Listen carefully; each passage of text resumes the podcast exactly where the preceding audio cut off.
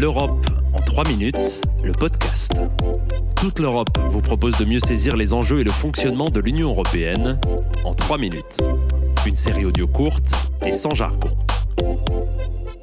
Bonjour, je m'appelle Adrien Paluet et aujourd'hui nous allons nous intéresser à la politique migratoire européenne. C'est un sujet particulièrement sensible depuis la crise migratoire de 2015 et qui divise les États membres. D'abord, petit point de droit, la politique migratoire est une compétence partagée entre l'Union européenne et les États membres.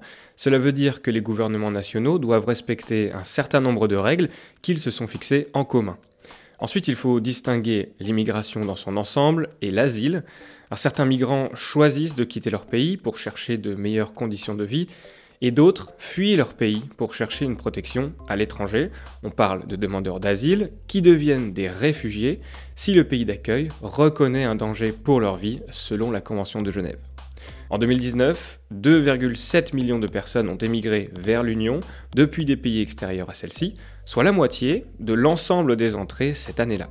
L'autre moitié relève d'une migration intra-européenne grâce au droit fondamental pour les Européens de circuler librement, de s'installer ou de travailler dans n'importe quel pays de l'Union.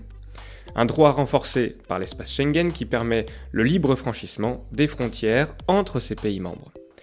Même si les politiques européennes de la migration et de l'asile sont très liées, elles poursuivent des objectifs différents. La première encadre l'immigration légale et lutte contre l'immigration clandestine. La seconde s'efforce d'offrir une protection aux ressortissants de pays tiers qui en ont besoin. Alors, pour ce qui est du contrôle de l'immigration irrégulière, l'agence Frontex vient en aide aux États aux frontières extérieures de l'Union pour identifier et contrôler les migrants, mais aussi lutter contre la criminalité.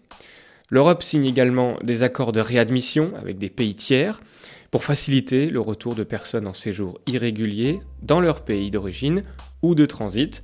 L'un des plus emblématiques a été signé avec la Turquie en 2016. Les demandes d'asile, elles, sont fixées par le règlement de Dublin 3, à savoir, chaque demande doit être traitée par le premier pays d'entrée dans l'UE. L'afflux de migrants en 2015-2016 a fait prendre conscience aux 27 que ce système, qui fait partie du régime d'asile européen commun, n'était plus assez efficace. Donc le 23 septembre 2020, la Commission européenne a présenté le pacte européen sur la migration et l'asile.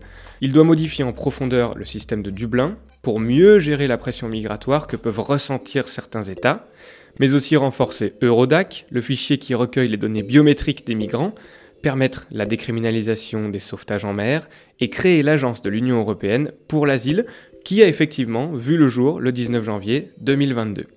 Et malgré ces initiatives, certains États membres peinent toujours à accepter la mise en place de politiques communes.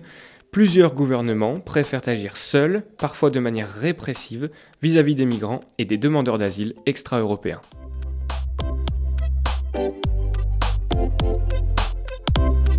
Retrouvez l'Europe en 3 minutes, le podcast, sur www.touteleurope.eu et sur votre plateforme d'écoute préférée.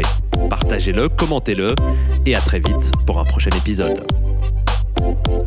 L'Europe en 3 minutes, le podcast.